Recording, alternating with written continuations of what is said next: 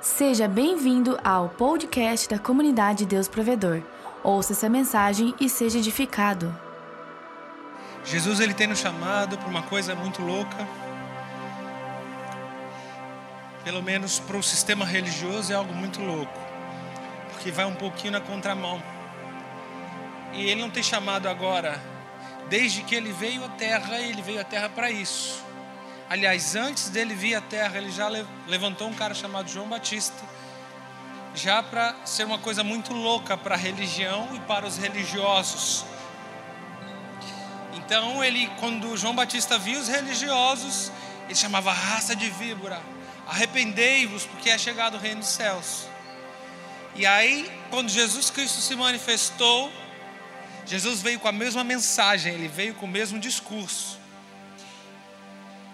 E Deus tem falado a nós, nos dado uma mensagem para que, que nós devemos ser luz ao mundo, luz para o mundo. Deus tem nos dado uma mensagem de graça e de salvação. Glória a Deus por isso. Mas ao mesmo tempo, ao mesmo tempo que milagres são manifestos para quem está de fora, ao mesmo tempo que a luz ilumina as trevas,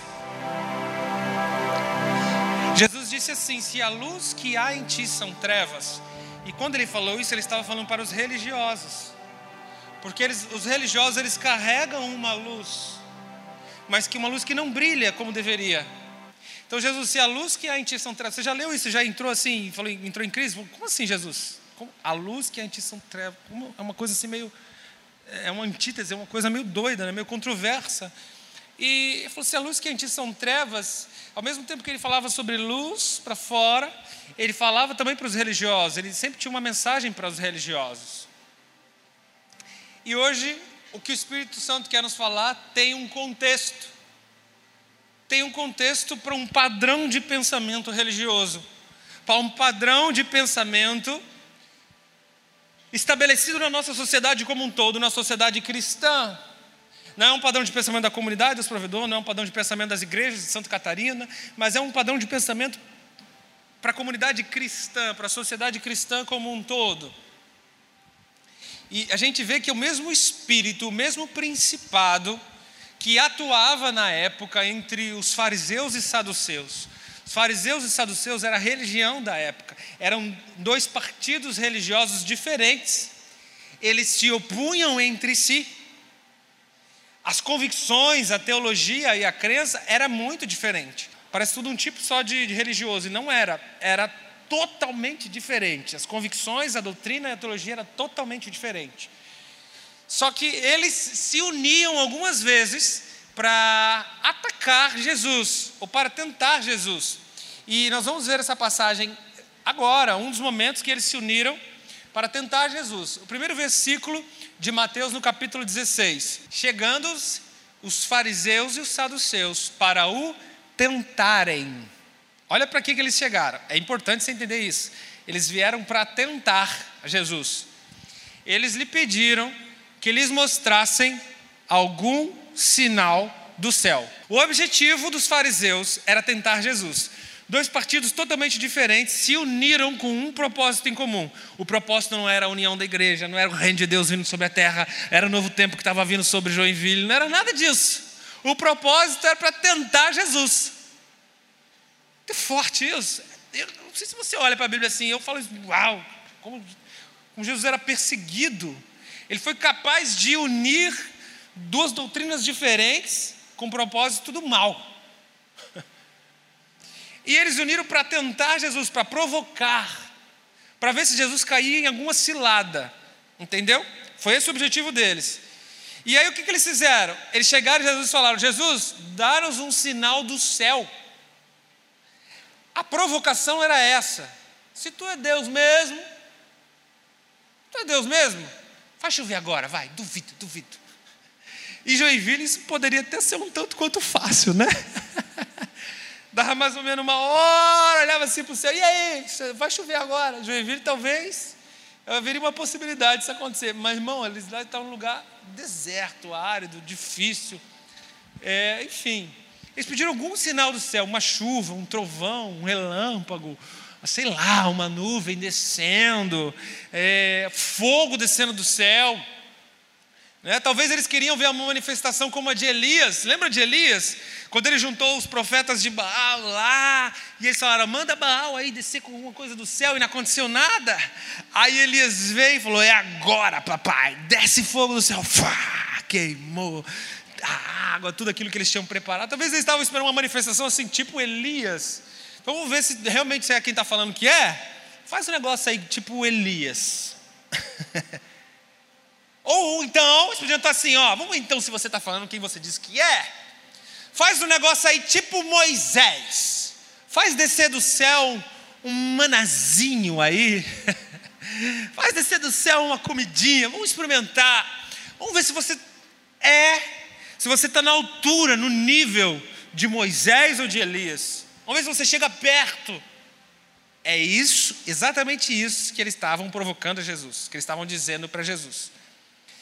Eles podem até ter usado essas palavras, e o Evangelho sintetizou para a gente. Eles chegaram e pediram o sinal do céu. Se estavam dizendo não, o que eles queriam dizer era isso, porque os dois maiores profetas do Antigo Testamento, Elias e Moisés, fizeram descer alguma coisa do céu. Estavam falando, Jesus, está dizendo então que tu é o filho de Deus vivo? Alguma coisa você foi descer do céu fácil, moleza para você. Aí o que aconteceu? Vamos para o verso 2 agora. Vamos para o verso 2, vamos ver o que, que rolou. Ó, mas ele respondendo disse: Quando é chegado a tarde, dizeis: haverá bom tempo, porque o céu está rubro. 3. E pela manhã, hoje haverá tempestade, porque o céu está vermelho sombrio. Hipócritas, sabeis discernir a face do céu e não conheceis o sinal dos tempos? Uma geração má e adúltera pede um sinal, e nenhum sinal lhe será dado, senão o do profeta Jonas. E deixando se retirou. Segura aqui no versículo 4, ó. A geração que fica pedindo sinal para Jesus, saber se Jesus é Jesus, é uma geração má, adúltera e infiel. Está começando a entender o que eu quero falar com você? Está começando a ter uma percepção que existem pessoas que às vezes elas chegam a uma igreja, elas vão a uma reunião de crente, elas dizem: Jesus não falar comigo hoje, hum, acabou. Para mim acabou, para mim chega, chega. Se não falar comigo hoje, para mim chega. Jesus está dizendo que esse espírito de provocação a Deus, como se ele tivesse que prestar conta a você de quem ele é, ou do que ele fala, ou do que ele faz, é o espírito do fariseu e de saduceu, é uma geração má e adúltera. A geração que fica provocando a Deus, como se o centro do mundo fosse você. E como se as coisas, como se Jesus circulasse ao seu redor. A lei da gravidade circula através do seu núcleo chamado umbigo. Entende?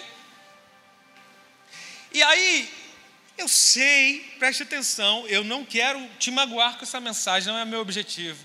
Eu sei que às vezes você entra em tamanha crise emocional que você pede a Deus, Jesus, fala comigo. Isso é uma coisa mas é uma linha muito tênue a sua crise emocional, a tentação a Jesus. Uma coisa é você ser humilde e dizer, Jesus, eu preciso de ti, porque a tua palavra gera vida em mim. Então, se tu queres, se tu podes, fala comigo. Você pede com humildade. E a Bíblia fala que aquele que se humilha, clama a Deus, diz assim: clama a mim, humilhai e responder-te-ei e anunciar-te-ei coisas grandes e incríveis. Então Deus quer te anunciar, Deus quer te responder, mas o caminho correto é a humilhação. E o mais incrível é que Deus não é obrigado a te falar, é isso que você precisa entender. Deus não é obrigado a te responder. Ah, se Jesus é Jesus, não tem umas pessoas assim? Vocês já ouviram isso? Eu já ouvi? Com certeza vocês já ouviram. Não, se Jesus é Jesus, ele vai me pegar lá em casa, ele vai falar comigo lá em casa. Não preciso ir no GC, não preciso sábado à noite. Você já ouviu um papo assim, né? Conto com Deus, isso aí é conversa fiada. Deus vai ter conto comigo lá em casa. Você não é Jesus, não é Todo-Poderoso? Então ele vai lá me buscar lá em casa. Esse mesmo espírito é o espírito de tentar a Deus, de provocar quem Deus é e o que ele pode fazer. Como se ele tivesse que agir a, a sua força gravitacional egocêntrica. Não você entender que ele é o centro do universo, todo-poderoso, e que você precisa dele muito, mas muito mais do que qualquer outra coisa. Se ninguém botar a mão na minha cabeça hoje, não volto mais para essa igreja. Não. Se não revelar meu nome hoje, chega. Hoje é a última vez, último culto, última hora, último momento. Não, não volto mais. Jesus não, Jesus não me quer no time dele. Se ele não falou comigo, ele não me quer no time dele. Deus já está falando. E eu gosto muito de afirmar isso. Tudo, 100%, tudo mesmo o que Deus precisa falar com você, Ele já disse e já deixou registrado no Novo Testamento e no Antigo Testamento. Nem uma vírgula mais, nem uma vírgula menos. É tudo. Então, minha pergunta para você é: você realmente quer ouvir a Deus? Então, quantas vezes você já leu a Bíblia inteira? Nas suas crises emocionais, quantas vezes você já se submeteu a disciplina da procura de uma resposta bíblica. No momento da tempestade emocional, no momento das crises, quantas vezes você já submeteu ao padrão que ele estabeleceu? Não é você que estabelece padrões de relacionamento. Afinal, Ele é o Criador de todas as coisas. Ele é o fundador, Ele é o Pai, Ele que te formou. Então, como que você quer estabelecer um padrão de relacionamento? Ó oh, Jesus, se o senhor quiser falar comigo, não passa dessa noite, viu? Não passa, ó. Oh, esse quarto aqui, nesse dia, nesse horário, se o senhor falar comigo, chega, chega. Aí você quer estabelecer padrão de relacionamento para o Criador. Percebe o tamanho da tolice disso? Percebe o tamanho da ignorância disso? Quem se dá mal nessa história é só o ser humano. Porque as pessoas de fato não entenderam quem Jesus é e o que ele representa como centro do universo. Jesus te responde a mesma resposta que deu aos fariseus e saduceus: Eu não vou te dar sinal nenhum, a não ser o do profeta Jonas. A pergunta inteligente que você faz é: que sinal Deus deu para o profeta Jonas? Deus deixou Jonas três dias e três noites no ventre de uma baleia, morto, desfalecido. O próprio Jonas afirma isso. Vai ler depois o livro de Jonas. Se você quer ter essa resposta, leia lá. Então Jesus estava dando uma profecia sobre ele do que aconteceria quando ele ia morrer na cruz do Calvário. Ia acontecer exatamente a mesma coisa que já tinha acontecido com Jonas. Desfaleceu por três dias. E Jesus desfaleceu por três dias. Então, a resposta que Deus dá para você e o sinal que Ele tinha que dar, Ele já deu, se chama Cruz do Calvário, e tudo aquilo que Ele podia falar ao teu respeito já está escrito sobre a sua cabeça. Nele você tem o sim, o amém, resposta, vida abundante, graça soberana, amor, perdão e bondade. Aleluia! Uh!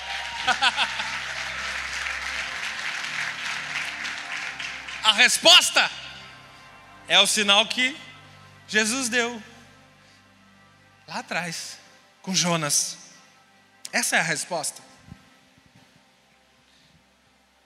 Nós precisamos ser e aprender a agir como os discípulos, não como os fariseus e saduceus.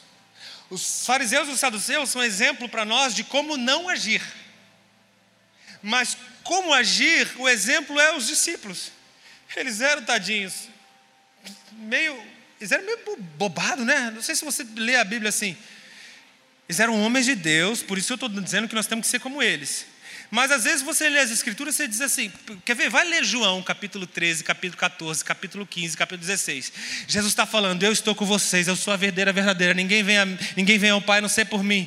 E eles estavam dizendo, Jesus, mostra-nos o Pai. Aí Jesus disse de novo, ei gente, eu sou a verdadeira verdadeira, eu sou o caminho, a verdade e a vida, ninguém vem ao Pai não ser por mim. Aí no final foi lá Pedro, ô Jesus, mostra-nos o Pai. Aí Jesus mais uma vez disse, olha, eu sou a porta, eu, ninguém pode entrar se não for por mim. Aí no final de tudo, sabe o que eles pediram Jesus? Jesus, mostra-nos o Pai. Vocês entenderam, abençoado? Tipo, Jesus era tão paciente, cara. Explicou umas três vezes e os caras pedindo a mesma coisa. Vocês não entenderam, abençoado. Então, às vezes, eles pareciam assim, meio, meio dermes. É, era tudo gente simples. A maioria eram pescadores. Eram pessoas simples. Mas o que acontece com essas pessoas? Quando Jesus chamou, essas pessoas atenderam o chamado de Jesus por quem Jesus é. Você não vê Pedro pedindo um sinal do céu. Você não vê João pedindo um sinal do céu. Você não vê Ju, Tiago pedindo um sinal do céu. Quem fica pedindo sinal do céu é imaturo ou então está com segundas intenções, veio só para tentar Jesus. Mas quem é discípulo de verdade está caminhando com Jesus por causa de quem ele é e não das coisas que ele pode fazer. Então nós precisamos ser como os discípulos. Eles estavam com Jesus porque era Jesus. Eles tinham entendido isso. Eles tinham entendido isso, eles tinham entendido que ele era o Messias e eles decidiram andar com Jesus. Deixa eu te contar algo: a vida, ela não é feita de nós para o mundo, ela é feita de Jesus para nós. Tudo parte de Jesus, não é o contrário, você precisa entender isso. Você precisa implantar isso na sua mente de modo concreto, de modo real. A tua fé tem que partir desse princípio. Ele chamou essa geração de uma geração incrédula. Vocês ficam pedindo sinal, chega. Como se a vida partisse de você, como se você fosse mais importante a tua crença do que as coisas que Jesus faz é de Jesus para nós do início ao fim. Por isso a palavra diz que Ele é o Alfa e o Ômega. Eu gosto de pensar sobre isso, eu gosto de falar sobre visão. E eu vou abrir um parênteses aqui de uma aula de física. Lembra da tua aula de física que você passou no sufoco, recuperação? Ai meu Deus, física, física. Ai Jesus, lembra dessa aula? Lembra quando você estudou sobre ótica? Alguém aqui estudou ótica na escola? Beleza, ok. Eu não sei se você fez isso, eu fiz. Eu tinha um, um, um, teste de ótica que você botava um espelho, um buraquinho, um negócio na frente, e aí a, a imagem era refletida de forma invertida. Hã? Já viu? Já viu isso, Bruno? Já viu? Alguém já viu isso? E você percebe que o nosso olho, isso é, é constatado cientificamente, o nosso olho, ele enxerga as coisas de uma forma invertida. Sabia disso? Então, quando você está olhando algo, na realidade, o chão está no teto, o teto está no chão, a cadeira está em cima e essas coisas que estão aqui em cima, elas ficam embaixo. O teu olho enxerga a coisa assim. Não sei se você sabia disso. Quem sabia disso? Faz um sinal para mim. Quem sabia? Ok, então vocês estão aí para provar que eu não estou falando uma tolice. Mas o que processa a imagem de forma do ângulo correto é a tua mente. Então a tua mente, o teu cérebro, ele foi minuciosamente desenvolvido por Deus. E o sistema ocular, o sistema de visão, é um dos sistemas mais extraordinários que existem no planeta, você não faz ideia. Tudo que você enxerga na realidade é luz. Não sei se você sabia disso.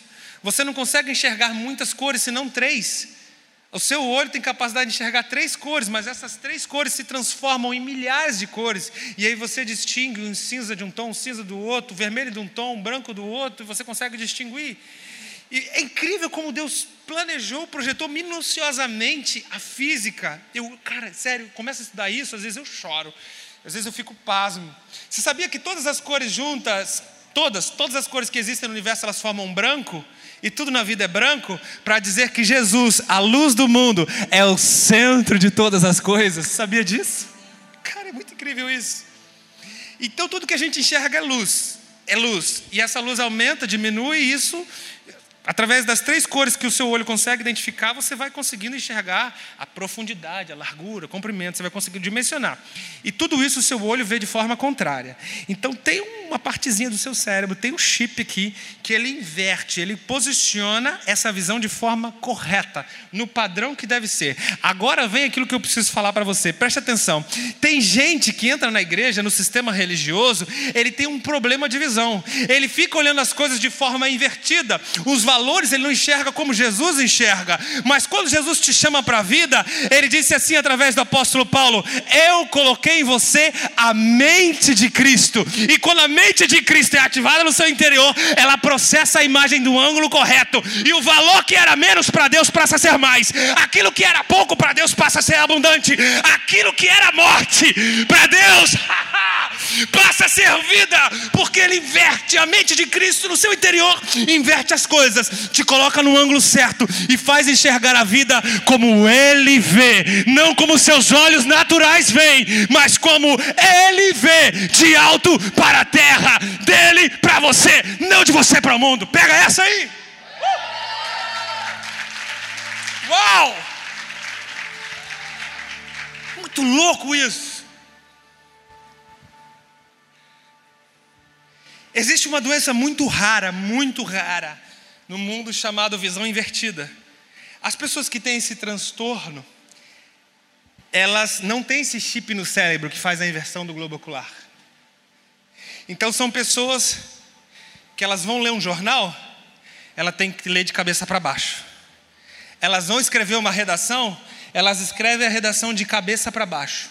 Você tem noção do que eu estou falando? Se for pesquisar depois, dar um Google nisso aí, tu vai ver que coisa louca. Pensa no que alguém escreveu uma redação de cabeça para baixo. Elas vão assistir televisão, Bruno, a televisão tem que estar invertida, de cabeça para baixo, porque elas enxergam o mundo de cabeça para baixo.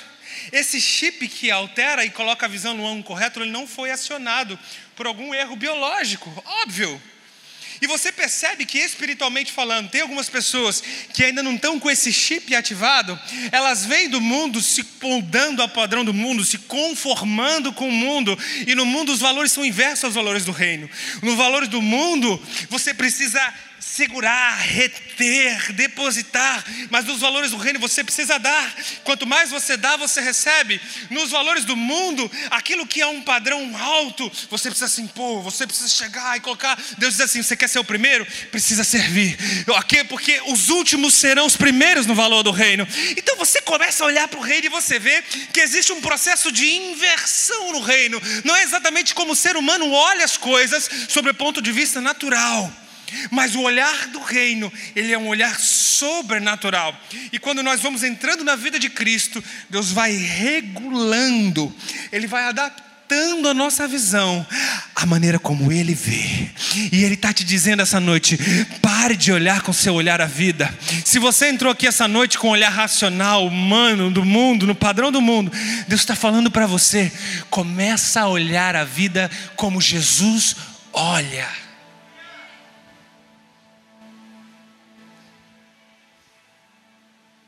Posso falar mais dez coisas. Se você não entender isso aqui, eu não posso ir adiante. Comece a olhar as coisas como Jesus olha. Isso aqui é fundamental. Isso pode mudar a sua vida, da água para o vinho. É uma mudança de valores? É. É uma mudança de crença? É. Exatamente isso. É uma transição de caminhos de pensamentos? É. Eu não estou julgando o seu passado e as suas experiências religiosas, mas eu preciso te convidar a se questionar até quando essas experiências foram da perspectiva de Cristo. Porque você não pode cair na cilada dos fariseus e dos saduceus. Você não pode cair na cilada religiosa. Entende? Mateus capítulo 16 até o 11, 12. Depois disso, diz a Bíblia que Jesus saiu com os discípulos, eles entraram no barco e os discípulos tinham esquecido de comprar pão. Eles iam atravessar um grande mar, estava todo mundo com fome. E só tinha um pão no barco, ok? Eles esqueceram de comprar pão. E aí, de repente, Jesus no barco, ele solta essa aqui, versículo 11. Como não compreendeste que não vos falei a respeito do pão, mas que vos guardasseis do fermento dos fariseus e dos saduceus? Jesus estava dizendo assim: tome cuidado. Tome cuidado com o fermento dos fariseus e dos saduceus. E ele não estava falando de algo material. Os discípulos pensaram a princípio que era por causa do pão que eles esqueceram. Jesus está dizendo: não, não é isso. Eu estou falando porque os fariseus e saduceus eles estão lançando fermento. eles estão lançando setas na mente de vocês. Preste atenção, atração, preste atenção, você jovem, você que está ouvindo essa mensagem, escute só o que Deus tem para falar para você. Eu não sei quem você anda ouvindo, eu não sei onde você está ouvindo, eu não sei quantas vezes ou, ou quando você está ouvindo, mas Deus está falando para você: tome cuidado, preste atenção com o fermento dos religiosos de plantão.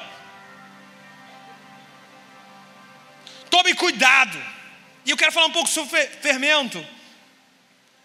Você precisa perceber do que Jesus estava falando e alertando os seus discípulos. Alguém aqui é discípulo de Cristo? Amém? Amém? Amém? Amém? É o fermento que você precisa ver para crer. Ah, isso aí, esse movimento aí eu nunca vi, não. Isso aí, ó, isso aí eu nunca vi. Que negócio é esse? Não, isso aí não, isso não existe não. Ah, eu só vou acreditar no dia que Deus aparecer para mim, que o anjo se revelar lá dos seis asas na frente, quatro faces, um de cada lado. No dia que eu ver as rodinhas de fogo do trono branco, aí, meu, aí pode. Entende?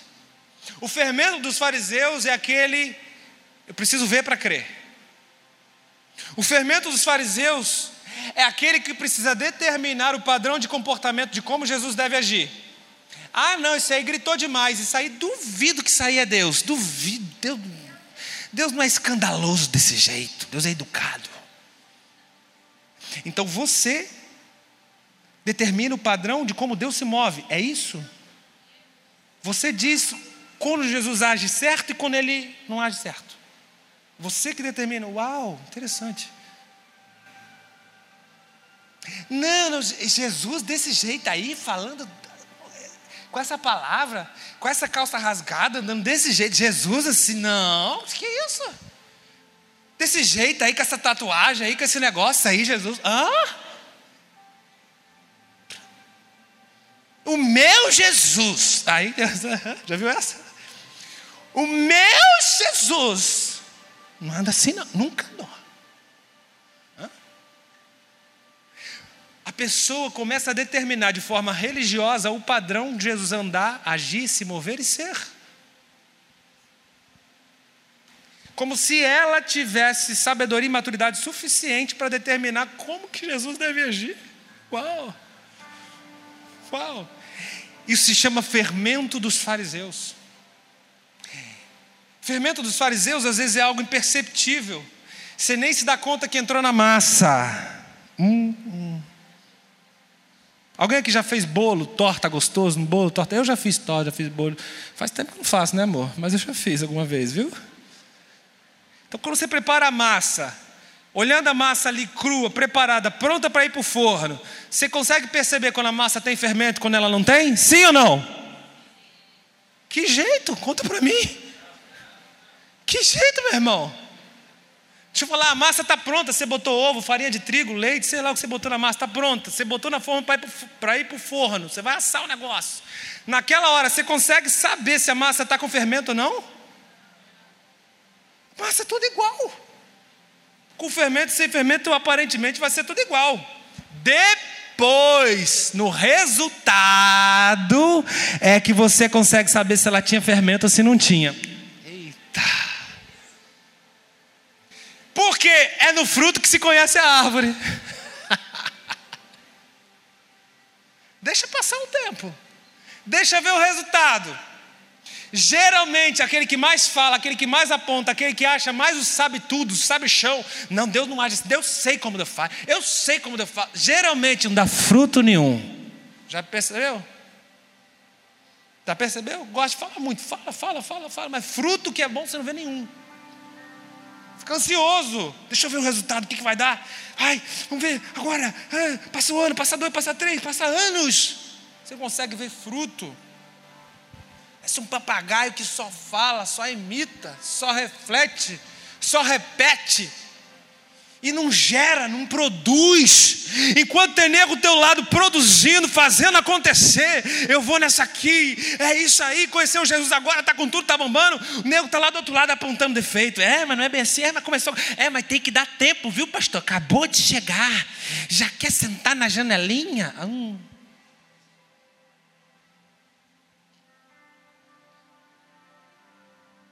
que dar cuidado, cuidado, pastor.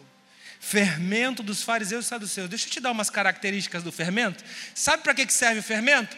Fermento serve para inchar, azedar ou contaminar. A função do fermento ele incha o ambiente, ele azeda. Se passa do tempo, azedou. E o que, que é? Fermento. Espalhou, contaminou. Se põe fermento demais do bolo na receita, o que, que acontece? Contamina, suja forno, derrama tudo, espalha, estragou a receita. Jesus estava falando, cuidado com o fermento dos fariseus. Jesus está dando um alerta para quem é discípulo de Cristo: cuidado com esses que estão espalhando coisas religiosas. Aí vem o versículo 12 para curar. Então entenderam que não estava lhes falando, não estava dizendo que tomasse cuidado com o fermento do pão, mas da doutrina dos fariseus. Em algumas versões está mais com o ensino o ensino dos fariseus e dos saduceus. Deixa eu te dizer, Deus está nos dando uma graça, uma linguagem, uma doutrina, uma teologia centrada. Tome cuidado com outros ensinos. Tome cuidado com outras fontes. Você não sabe se tem fermento, se não tem. Ao olho geral, você não consegue identificar o que, que tem naquela massa. Pode ser que tenha um fermento que vai azedar toda a tua vida, que vai azedar a sua crença, a tua fé, a tua forma de pensar, vai produzir uma coisa que não era para produzir no teu coração. Então toma cuidado com aquilo que você se alimenta. Deus está dizendo: tome cuidado com o ensino. Ensino dos fariseus e dos saduceus. Esse é o recado de Jesus para nós essa noite. Amém?